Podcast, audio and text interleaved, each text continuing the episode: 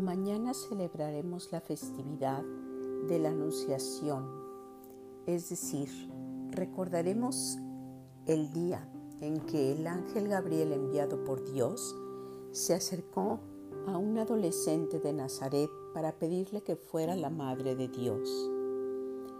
María, que había ya consagrado a Dios su virginidad, no entendió en un primer momento, no entendía ¿Cómo se podía juntar aquello de ser virgen y ser madre?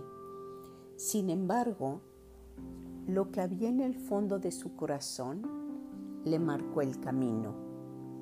Para ella no se trataba de una cosa o de la otra por mero gusto personal, sino que en su vida lo que verdaderamente regía y marcaba el norte era el aceptar el abrirse, el abrazar lo que fuera la voluntad de Dios para ella.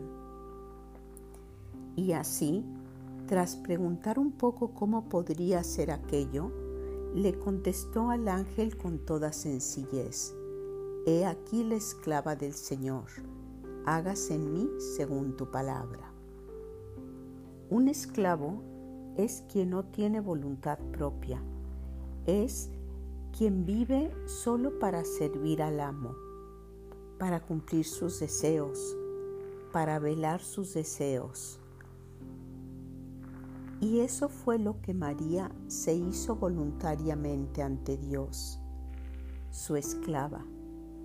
A nosotros esa palabra nos suena horrible, tiene una connotación bastante negativa.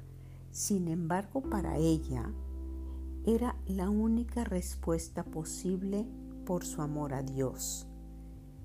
Ella quería unirse a aquel que amaba hasta en los más mínimos detalles, y eso fue lo que la llevó a decir, He aquí la esclava del Señor, hágase en mí según tu palabra.